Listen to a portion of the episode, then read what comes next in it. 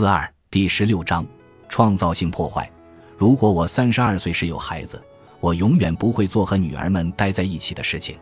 我会花一整天投资，张罗着周游列国，每天如此。我现在的投资是我的女儿们，让她们更聪明，有敏锐的洞察力。我这么做部分是来自苏格拉底传递给柏拉图的智慧。我试图确保孩子们能自食其力。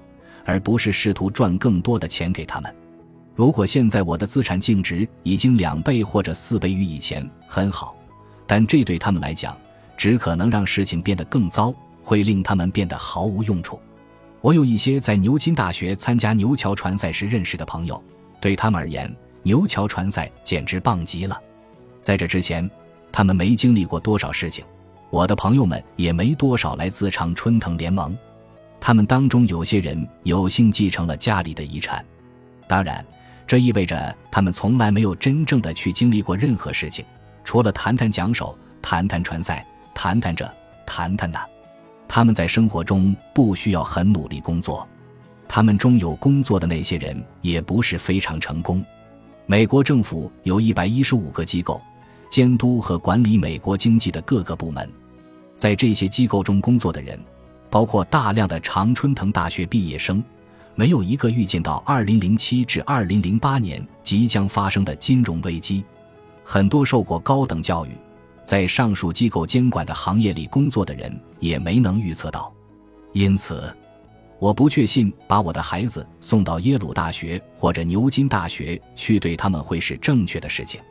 这对我而言是正确的，因为他把我拽出了亚拉巴马州。向我展示了亚拉巴马州之外一个完全不同的世界，并给予我一定的自信。我可能会为我的孩子们挑选充满竞争力的大学，也许在亚洲，那里的权利意识还不是那么普及，也很少有人在二十二岁就能轻松成功。如果他们想要去大学的话，那就这么办。当孩子们三岁、四岁、六岁时，我始终告诉孩子们，我们没多少钱，在某种程度上。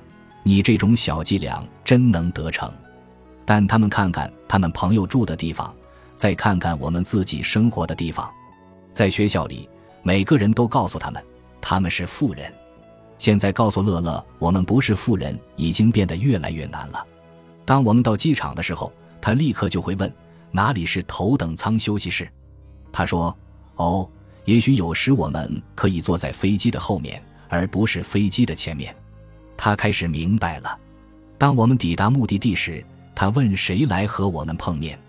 通常是我被别人迎接并受邀发表讲话，往往还有记者在场。他的期望值很高，这令他准备自己去工作赚钱变得越来越难。没有什么比自己去奋斗、走自己的路更好。当然，一旦你有了钱，你就不想那样做。我也会讨厌自己不得不做出牺牲。让我的孩子必须走出去，但同时我必须要给他们留下远比物质财富丰厚的东西。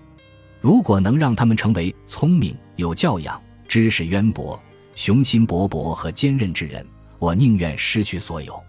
这也不会有什么问题。我会做个比他们生命更加久远的超长投资，这个投资组合的价值远比任何我可能会遗赠给他们的钱要大得多。我会让他们准备用自己的方式赚钱，而不用我一分钱，这会更好。不管他们继承了什么，未来五年或五十年都会失去的。但如果我留给他们正确的心态，谁会在意失去什么呢？如果我什么也没给他们留下，我希望能让他们拥有追寻梦想的勇气，追逐他们的激情，不管那是什么，都敢于尝试，即便他们失败了。我想让他们明白，唯一真正的失败是没有去尝试，唯一不合适的问题是不去提问。如果我是个成功的父亲，等他到我这个年纪时，回顾他的人生而乐无遗憾，他的故事读起来就像亚瑟王的浪漫传说，像激发冒险精神的探索，像开疆拓土的十字军东征，越过每一座新的山头都会惊吓出巨龙，被坚定的信念和毫不动摇的信任驱动着一路向前。那么这些钱就不是冒险家找寻的圣杯，而是勇士们手中紧握的长矛。这些，我要感谢我的父母詹姆斯·比兰德·罗杰斯和恩奈斯汀·布鲁尔·罗杰斯。现在我有了孩子，经历多年的迷茫后，我终于理解了自己的父母。我的女儿们教会了我很多生活的真谛，让我对那些被誉为父母的人睁开了双眼。几十年来，我对他们一无所知。